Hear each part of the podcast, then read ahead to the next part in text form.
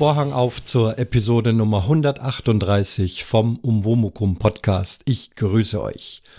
Ja, hat wieder ein bisschen Zeit gedauert, bis ich eine neue Folge sprechen kann. Hoffe, es gelingt heute. Gründe dafür ist, ich nehme zurzeit fleißig auf, allerdings nicht Sprache, sondern ich bin mit meinem Cembalo beschäftigt. Ihr habt das ja schon das ein oder andere Mal gehört. Ich habe jetzt ein bisschen neues Recording-Equipment, sage gleich was für die Technikfans dazu und nehme aber gerade eine ja, Cembalo-CD auf. An sich für mich nur zum Hobby. Wie ihr wisst, bin ich nicht Berufschembalist, aber habe einfach Spaß daran. Bevor ich da mehr darüber erzähle, ihr wollt wissen, worum es eigentlich heute geht. Heute geht's ums Musiktheater, was hinter der Bühne so sich abspielt und zwar hauptsächlich aus dem Bereich Bühnenmusik, in dem ich auch mal tätig war. Also ich hoffe, das wird interessant auch für euch. Genau, Cembalo CD ähm, nehme ich auf, habe einfach Spaß am Aufnehmen, habe zwei schöne Kleinmembrankondensator-Mikrofone bekommen und ein neues USB-Interface. Also das ist jetzt hier die Technikecke aber es interessiert bestimmt den einen oder anderen. Mein bisheriges Interface, also ein Interface, das, wo ich das Mikrofon daran anschließen kann oder Mikrofone, die dann mit Strom versorge, sogenannte Phantomspeisung und das ganze Signal geht dann über einen USB-Stecker in meinen Laptop rein, wo es dann mit Reaper Ultraschall aufgezeichnet wird. Und dazu braucht man so ein Interface. Ich hatte ja bisher dieses äh, Behringer Xenix USB ähm, Mischpult, dieses kleine Mischpult mit vier Kanälen.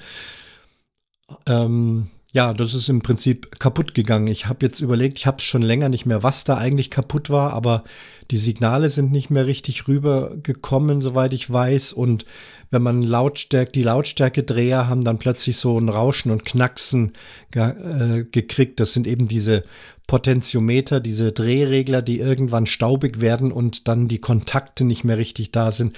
Es war einfach zum Aufnehmen, es hat nicht mehr funktioniert. Schade, hat mich lange begleitet, war wunderbar. In der Zwischenzeit habe ich dann für die ein oder andere Aufnahme das Zoom H5 als Audio-Interface verwendet. Das geht auch. Da kann man auch XLR-Mikrofon reinstecken. Da kann man auch eine Phantomspeisung schalten.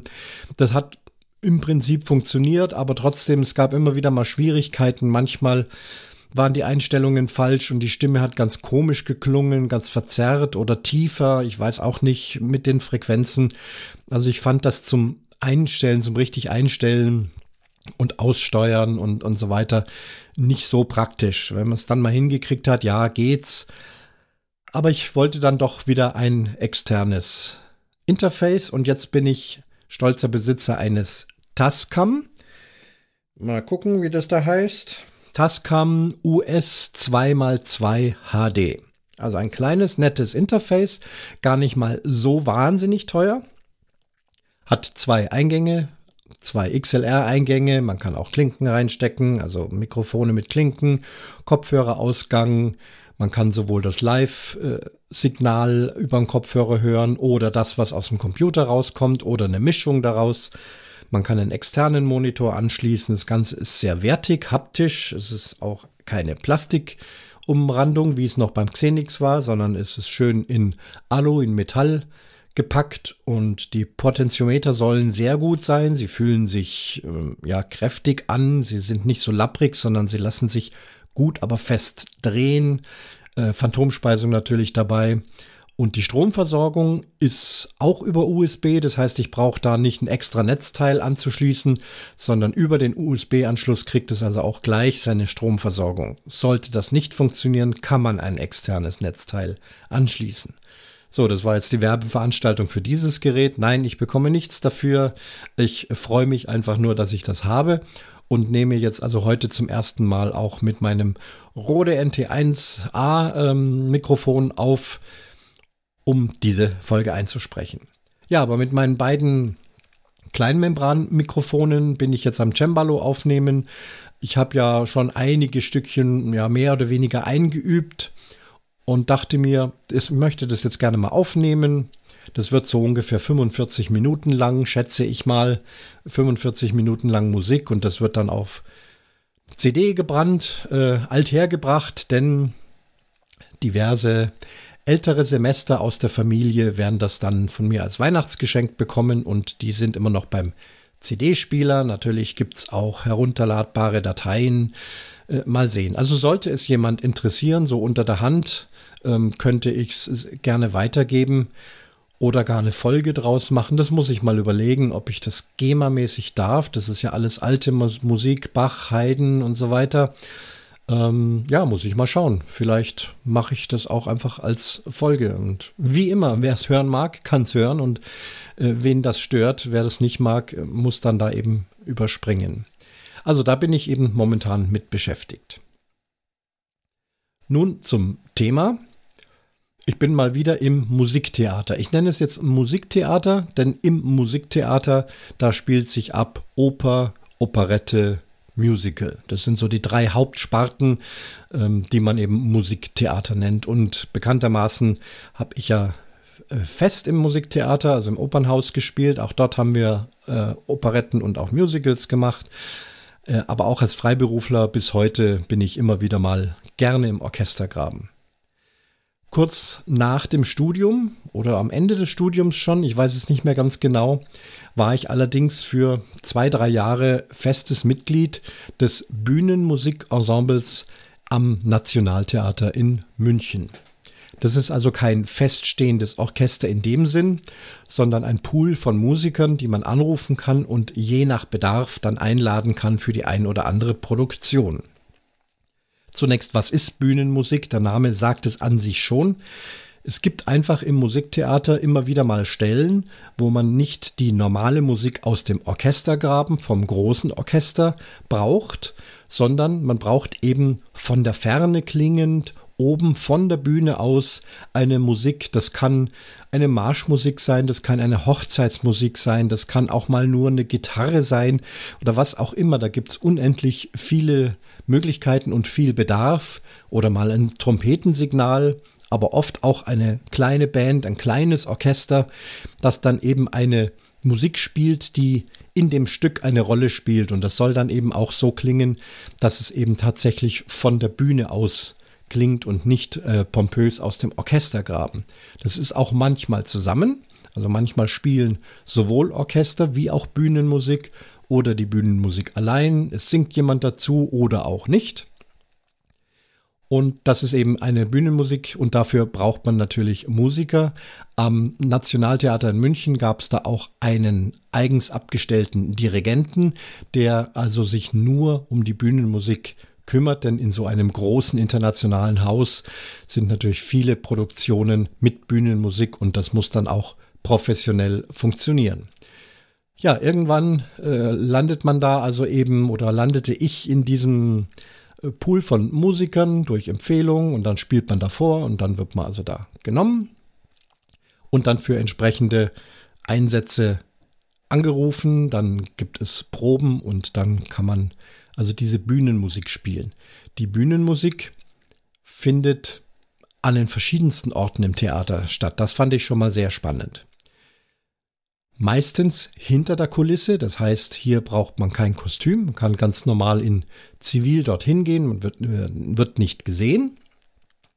Nehmen wir mal den einfachen Fall an, tatsächlich dieses Bühnenmusikorchester zum Beispiel beim Rosenkavalier, da gibt es dann eine Walzerszene und da soll dann eben diese Walzermusik direkt von der Bühne kommen und wenige Zentimeter davor, nur getrennt durch eine dünne Kulisse, äh, ist dann eben ein Ballsaal zu sehen und da tanzen und singen dann eben die entsprechenden Akteure und das Orchester steht dann dahinter und spielt.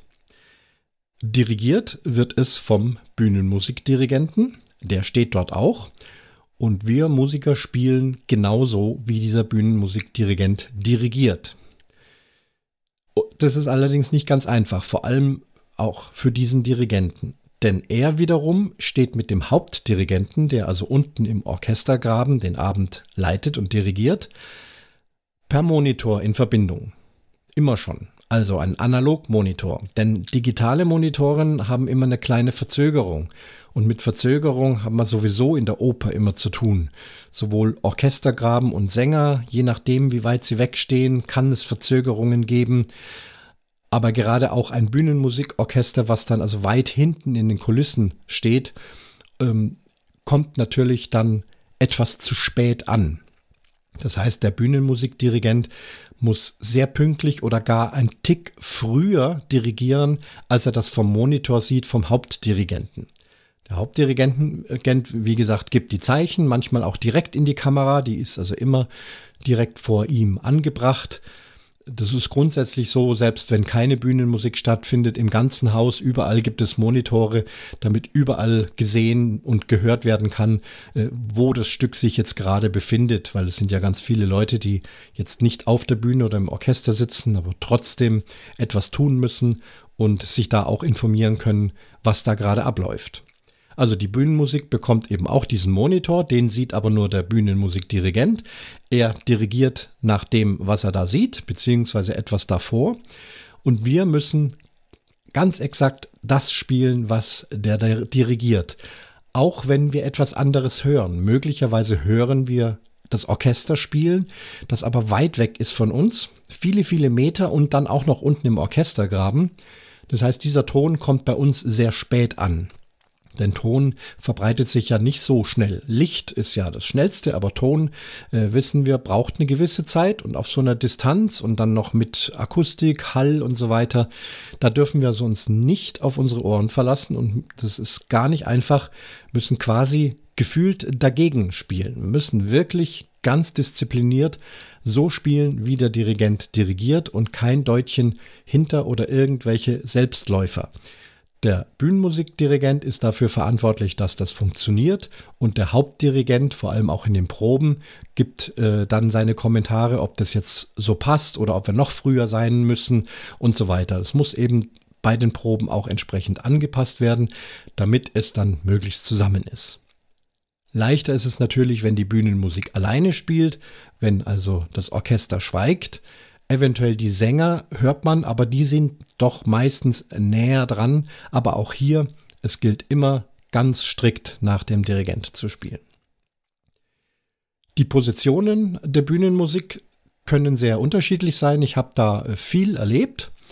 Es kann natürlich auch auf der Bühne sein, dann kommt auch Kostüm. Dann steht da eben ein kleines Orchesterchen und man hat dann irgendwelche äh, Barockkostüme an und spielt also dann da ein historisches Orchester, ist da zu sehen. Manchmal sind es auch einfach einzelne Instrumentalisten, die auf der Bühne stehen. Ein Beispiel kann ich geben, das habe ich selber leider nie machen dürfen. Äh, es gibt ein sehr großes Englischhorn-Solo, also die große Oboe in Tristan und Isolde von Richard Wagner, der Beginn des dritten Aktes. Da läuft ein Hirte mit einem Hirteninstrument am Strand entlang und wartet, bis das große Schiff kommt, auf dem sich Tristan befindet. Und währenddessen spielt er ganz alleine eine einsame Weise.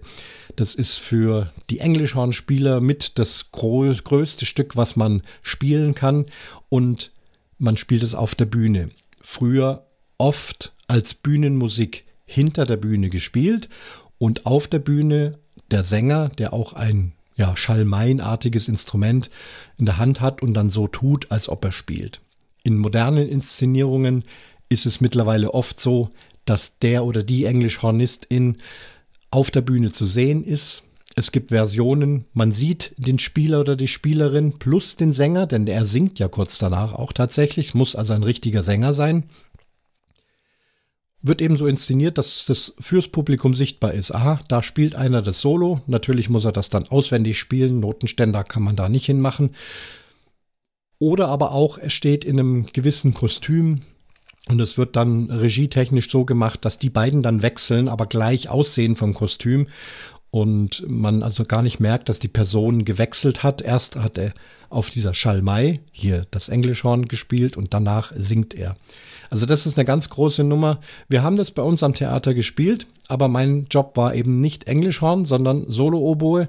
Das heißt, mein Platz war weiter unten im Graben und ich habe meinen Kollegen immer beneidet, der dann im dritten Akt hochgehen durfte, um dieses großartige Solo zu spielen. Also das gehört auch zur Bühnenmusik.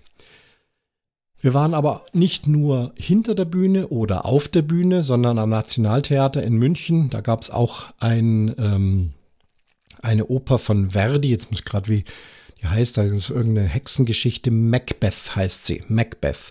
Und da gibt es also auch eine ganz, äh, ja, mystische, gruselige Bühnenmusik, auch komplett Orchester mit Bläsern, mit Streichern. Und hier war gefordert, das unter der Bühne zu spielen. Also es gibt dort einige Abgänge und teilweise auch Leitern, äh, wo man dann also unter die Bühne gehen kann. Dort sieht man riesige hydraulische Ständer, die eben den Bühnenboden über uns, auf dem die Sänger und Sängerinnen stehen, äh, höher schieben kann oder runter. Das sind also richtig große hydraulische äh, Ständer sozusagen, äh, alles voll äh, dickem Schmieröl und es ist dunkel und dreckig. Und dort laufen wir also dann rein, bauen dann irgendwo an der vorgegebenen Position unsere Notenständer auf und der Bühnenmusikdirigent ist wieder da, der Monitor wird angeschlossen, das lässt sich also überall, egal wo auf der Bühne, mit einem langen Kabel kommt dann dieser kleine Monitor dahin und dann wird auch dort gespielt. Hier war die Verzögerung natürlich noch größer. Allerdings glaube ich, dass wir nicht äh, synchron mit dem Orchester spielen mussten, sondern dass dieser Effekt wirklich war. Und dann merkt es das Publikum ja auch. Es hört erst das Orchester, ganz normal, so wie die ganze Zeit. Orchester hört auf und auf einmal kommt irgendwo von der Ferne, wirklich von weit her klingend, diese Musik und das macht dann schon einen ganz tollen Eindruck. Also dieses Macbeth hat mir auch immer viel Spaß gemacht. Insgesamt das Leben hinter der Bühne ist schon faszinierend. Da wurde mir dann klar, dass das Ganze eben auch nichts anderes ist wie ein Film, der abläuft. Das Publikum, das im Zuschauerraum sitzt, hat vorne das kleine beleuchtete Kästchen, so nenne ich es mal, mit den Kulissen, mit Licht, mit Schauspielerinnen, Schauspielern, Sängerinnen und Sängern und dem Orchester und dann spielt da die Geschichte. Man taucht ein in diese Traumwelt äh, dieser Geschichte, die dort äh, gespielt und inszeniert wird, kriegt aber nichts mit davon, was hinter der Bühne und im ganzen Haus sich stattfindet. Zum Beispiel hat ja nicht jeder immer, also gerade von denen, die auf der Bühne äh, zu tun haben. Die Hauptpersonen sind sehr oft zu sehen. Es gibt viele Nebenrollen zum Beispiel.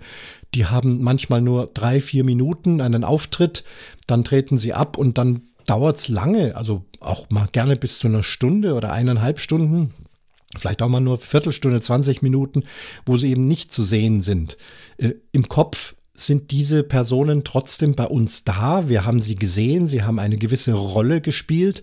In Wirklichkeit treten sie ab und gehen entweder in ihr Umkleidezimmer, lesen Zeitungen, hören Musik oder man findet sie in der Kantine wieder, trinken dort vielleicht einen Kaffee, essen eine Leberkässemmel. Und auch wir Bühnenmusiker und daher kriegt man das so mit, haben natürlich eben nur an einer gewissen Stelle zu spielen. Und viel, viel Wartezeit müssen frühzeitig da sein, damit wirklich alles klappt. Und dann irgendwann wird man gerufen. Also alle, die auftreten müssen, werden von einem Abendspielleiter über ein ähm, Lautsprechersystem, das im ganzen Opernhaus zu hören ist, äh, gerufen. Also zum Beispiel die Rolle des Bruders. Dann kommt da durch den, der Bruder, ähm, bitte in fünf Minuten Auftritt, bitte auf die Bühne. Dann weiß der das, egal wo der sich befindet, ob der jetzt gerade auf dem Klo ist, in seinem Zimmer, im, im, in der Kantine oder sonst irgendwo. Überall ist es zu hören in den Gängen. Dann weiß er, aha, jetzt bin ich dann bald dran. Begibt sich dann auf die Bühne an eine bestimmte Stelle, die vom Regisseur vorgegeben ist. Und der Abendspielleiter bringt ihn dann auch auf die Bühne, denn der hat immer die Partitur dort liegen, kann sie auch lesen und dann gibt's äh, mit stummen Fingern 3, 2, 1 ab und dann wird der Schauspieler auf die Bühne geschoben sozusagen und hat dann wieder seinen Auftritt, je nachdem wie lang das ist. Und so ist es beim Bühnenmusikorchester auch. Da kommt dann eben die Damen und Herren des Bühnenmusikorchesters bitte auf die Bühne links und dann nimmst du ihm dein Instrument, gegebenenfalls seinen Notenständer, begibst dich an die eingeübte Position.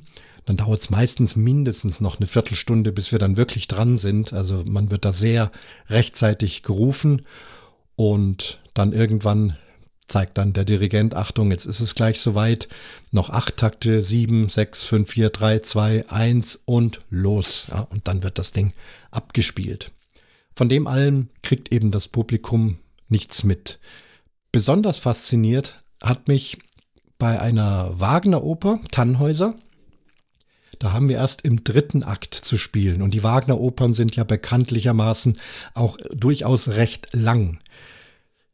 Das heißt, wenn die Vorstellung um 19 Uhr begonnen hat mit der Ouvertüre, dann sind wir als Bühnenmusikorchester vielleicht erst um 21.30 Uhr dran.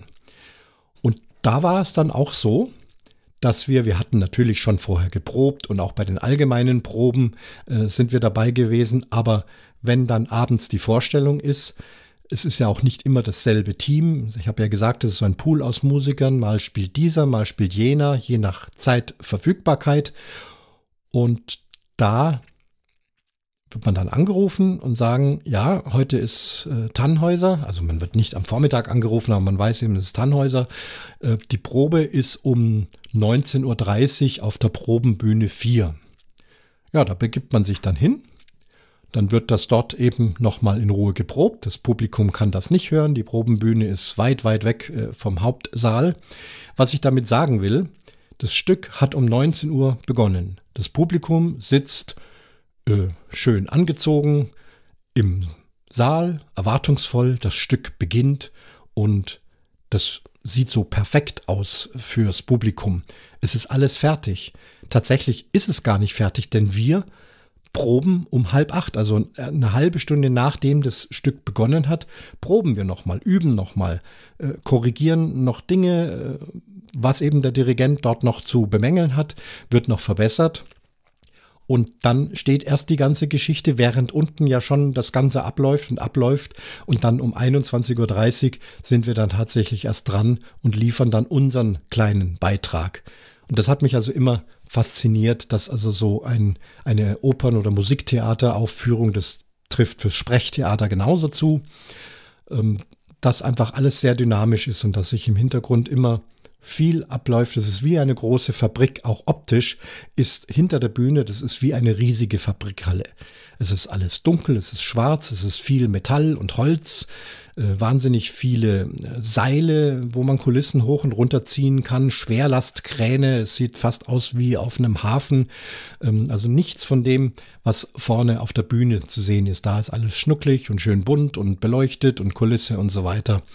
Also schon eine tolle Sache, hat mich also immer wieder inform, äh, äh interessiert und Spaß gemacht. Ja, jetzt muss mal sehen, ob meine Aufnahme noch läuft. Ja, sie läuft. Gott sei Dank. Nicht, dass ich wieder alles zweimal einsprechen muss. Aber sieht gut aus. Eine Begebenheit noch aus Kapstadt am Theater. Dort hatten wir kein festes Bühnenmusikorchester oder ein Pool, denn dort gab es an sich außer uns hauptamtlichen Musikern kaum professionelle Musiker, die dafür in Frage gekommen wären. In einer Großstadt wie München, Berlin, Hamburg, Paris, egal wo, da gibt's ja immer Studenten oder freiberufliche Musiker, die einfach sowas dann spielen können und ad hoc dafür Zeit haben. In Kapstadt eher nicht. Und wir hatten eine Oper, muss ich gerade mal wieder überlegen, was das für eine war.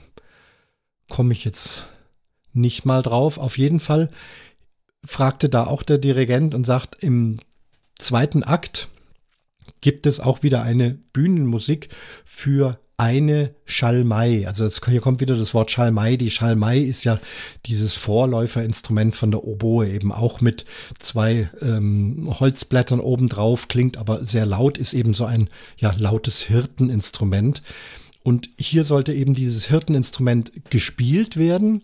Es stand auch in meinen Oboennoten drin ist aber für die Bühne gedacht und zwar sichtbar, also mit Kostüm. Es ging hier um einen Chor, das waren also alles äh, ärmlich gekleidete Menschen, ähm, die also da das Volk äh, sozusagen spielten, die müssen auf die Bühne gehen, singen etwas und diese Schalmei oder Oboe spielt dann dort mit. Und ich wurde gefragt, ob ich das nicht übernehmen könnte.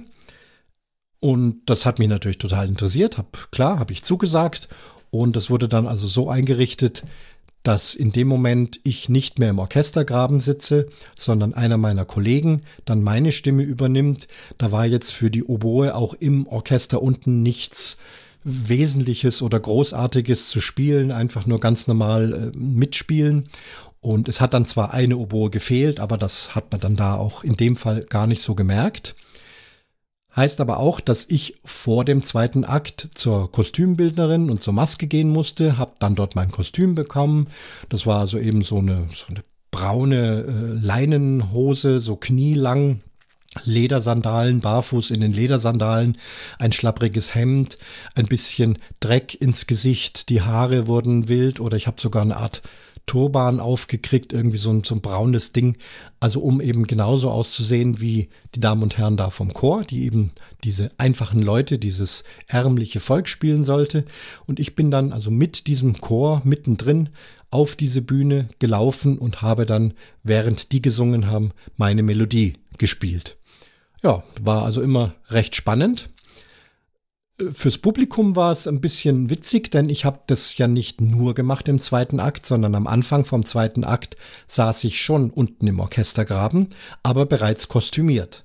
Und wer dann da also von der Pause reingekommen ist und vielleicht einen Blick in den Orchestergraben geworfen hat, sieht also die ganzen Musikerinnen und Musiker in ihren Abendkleidern oder Smokings und ich in diesen dreckigen Klamotten. Da hatte man sich schon gewundert, was da wohl ist, aber war eben so. Und an einer bestimmten Stelle des Stückes musste ich dann eben aufstehen, aus dem Orchestergraben rauf, zwei Treppen hoch.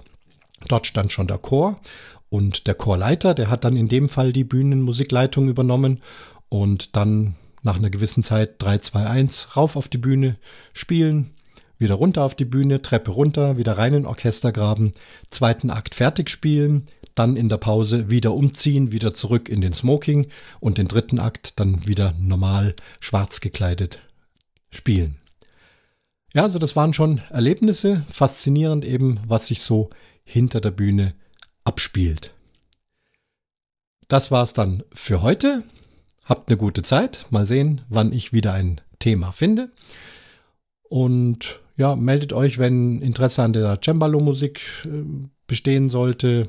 Es ist momentan auch gerade ruhig mit ähm, Kommentaren. Es müssen nicht immer seitenweise sein. Äh, wenn ihr mal ein Lebenszeichen von euch geben wollt, dass ihr überhaupt noch zuhört, wäre es nett, auch wenn ich nicht so oft sende.